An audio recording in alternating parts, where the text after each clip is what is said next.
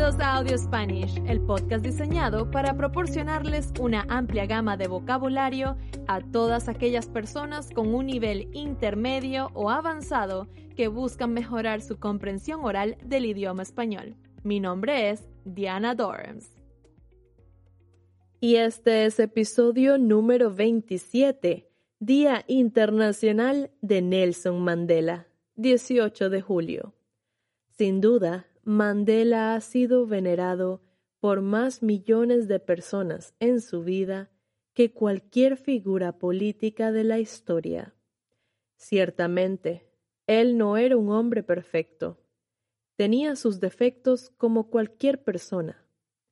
Pero desde noviembre de 2009, la Asamblea General de las Naciones Unidas ha de reconocer, abro comillas, los valores de Nelson Mandela y su dedicación al servicio de la humanidad a través de su labor en los ámbitos de la solución de conflictos, las relaciones interraciales, la promoción y protección de los derechos humanos, la reconciliación, la igualdad entre los géneros, los derechos de los niños y otros grupos vulnerables, así como la lucha contra la pobreza y la promoción de la justicia social. Se reconoce también su contribución a la lucha por la democracia a nivel internacional y a la promoción de una cultura de paz en todo el mundo. Cierro comillas.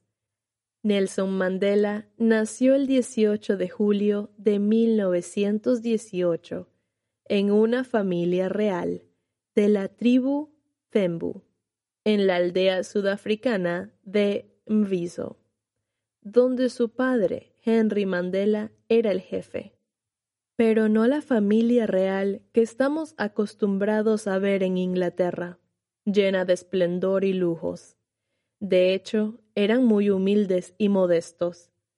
Sin embargo, Mandela era un aristócrata en su pequeño mundo.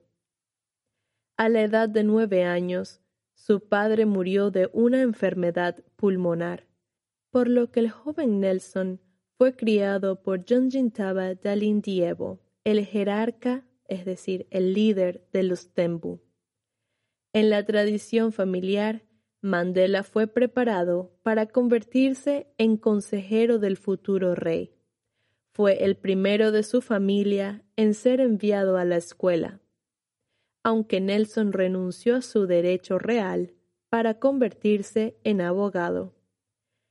Él asistió a la renombrada Universidad de Fort Hare, el único instituto de educación superior de estilo occidental para personas de color en ese tiempo, también conocida como South African Native College.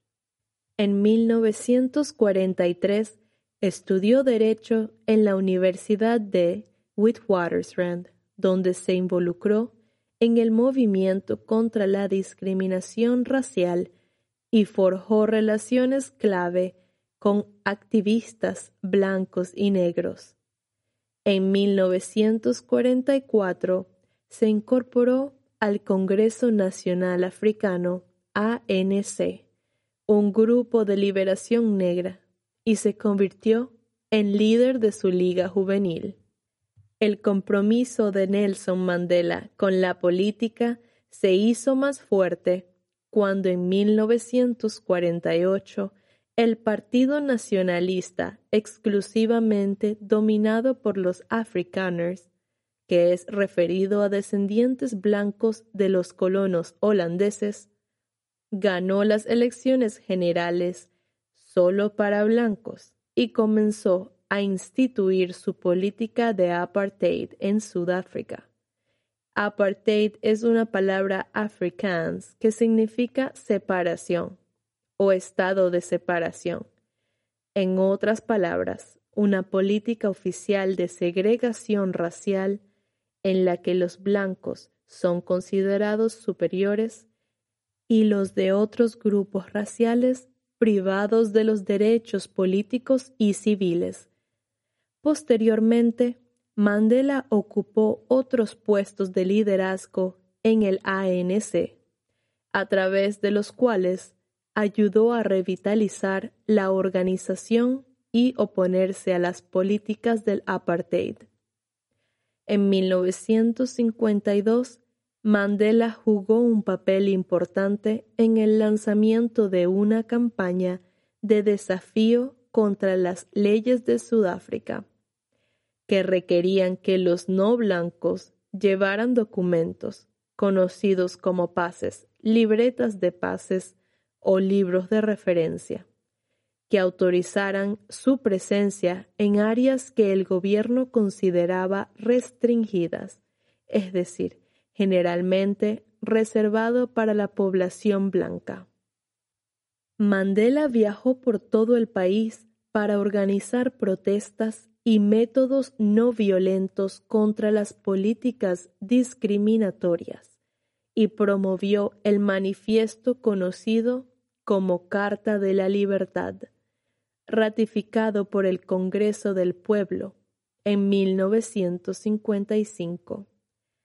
También en 1952, Mandela y Oliver Tambo, un brillante estudiante que conoció mientras asistía a Fort Hare, abrió el primer bufete de abogados de color de Sudáfrica que ofrecía asesoría legal gratuita o de bajo costo a los afectados por la legislación del apartheid. En diciembre de 1956, el gobierno arrestó a Mandela y a otros 155 activistas por alta traición, con el argumento de que la Carta de la Libertad implicaba una revolución comunista.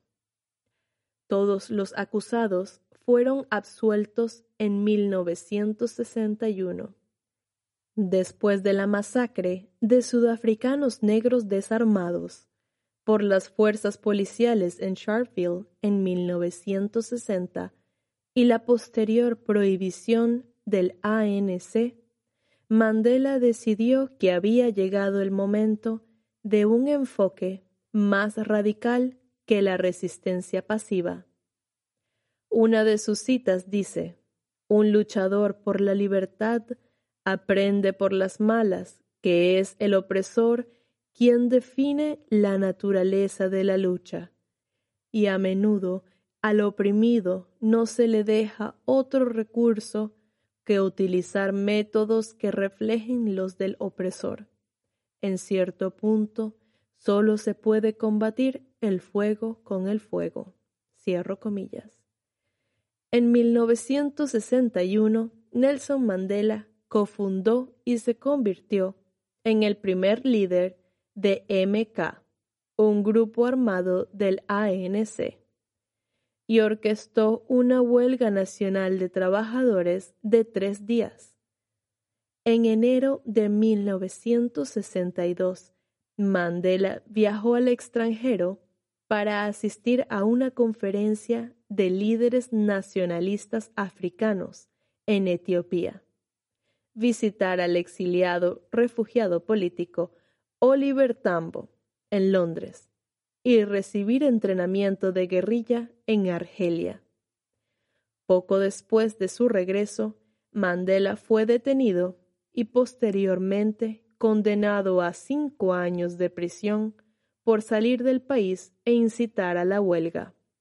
En 1963, la policía allanó un escondite del ANC en Rivonia, a las afueras de Johannesburgo, y arrestó a un grupo racialmente diverso de líderes MK, con cantidades de armas y equipo con esto se encontraron pruebas que implicaban a Mandela y otros activistas, quienes fueron llevados a juicio por sabotaje, traición y conspiración violenta. El 12 de junio de 1964, ocho de los acusados, incluido Mandela, fueron condenados a cadena perpetua, escapándose por poco de la pena de muerte durante el llamado juicio de Rivonia, que duró ocho meses. Su declaración desde el banquillo de los acusados recibió una considerable publicidad internacional. El discurso de Mandela desde el banquillo de los acusados, en el que admitió la veracidad, la autenticidad de algunos de los cargos formulados en su contra. Fue una defensa clásica de la libertad y un desafío a la tiranía. Terminó con las siguientes palabras. He acariciado el ideal de una sociedad democrática y libre en la que todas las personas vivan juntas en armonía y en igualdad de oportunidades. Es un ideal por el que espero vivir y alcanzar, pero si es necesario, es un ideal por el que estoy dispuesto a morir. Cierro comillas. De 1964 al 82 estuvo encarcelado en la prisión de Robin Island, frente a Ciudad del Cabo. Posteriormente, permaneció en la prisión de máxima seguridad de Portsmouth hasta el 88, cuando tras ser tratado por tuberculosis fue trasladado a la prisión de Victor Verster, cerca de Pearl. Como preso político de color, recibió el nivel más bajo de trato por parte de los trabajadores penitenciarios, los guardias, aunque quizás el peor dolor fue el emocional, las heridas provocadas por la separación de su familia. Sin embargo, mientras estuvo encarcelado, Mandela pudo obtener una licenciatura en Derecho a través de un programa por correspondencia de la Universidad de Londres y sirvió como mentor de sus compañeros de prisión, alentándolos a buscar un mejor trato a través de la resistencia no violenta. También sacó de contrabando, a escondidas, declaraciones políticas y un borrador de su autobiografía, Long Walk to Freedom, publicado cinco años después de su liberación. El gobierno sudafricano le hizo varias ofertas condicionales de libertad, exigiéndole que renunciara al uso de la violencia. Mandela rechazó las ofertas con la premisa de que solo los hombres libres podían participar en tales negociaciones y como prisionero él no era un hombre libre. El 11 de febrero de 1990, el gobierno sudafricano del presidente de Klerk liberó a Mandela de la prisión.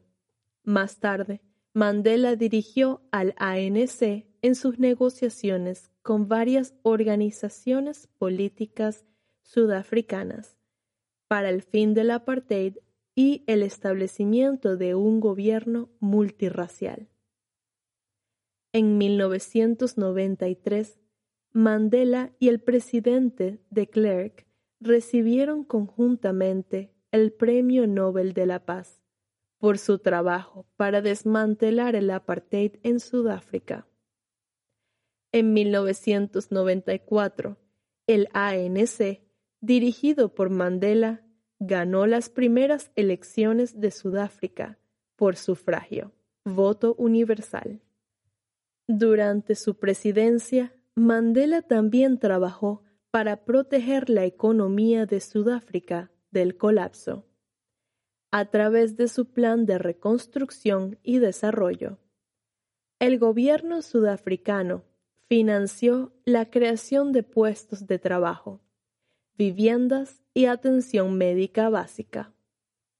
En 1996, Mandela ayudó a establecer una nueva constitución sudafricana, que estableció un gobierno basado en el pueblo y prohibió la discriminación contra las minorías, incluidos los blancos. Mandela no buscó un segundo mandato presidencial. Se retiró de la política, pero mantuvo una fuerte presencia internacional como defensor de la paz, la reconciliación y la justicia social. También estableció una serie de organizaciones, incluida la influyente Fundación Nelson Mandela y The Elders, un grupo independiente de figuras públicas comprometidas con abordar los problemas globales y aliviar el sufrimiento humano. Nelson Mandela murió el 5 de diciembre de 2013, a la edad de 95 años, en su casa de Johannesburgo, Sudáfrica, a causa de una infección pulmonar recurrente. Si te gustó este episodio, te invito a darle me gusta, dejar tus comentarios y compartirlo con amigos y familiares para que ellos también puedan desarrollar su capacidad de comprensión y análisis en el idioma español, al mismo tiempo que aprenden sobre temas interesantes. Soy Diana y esto es Audio Spanish.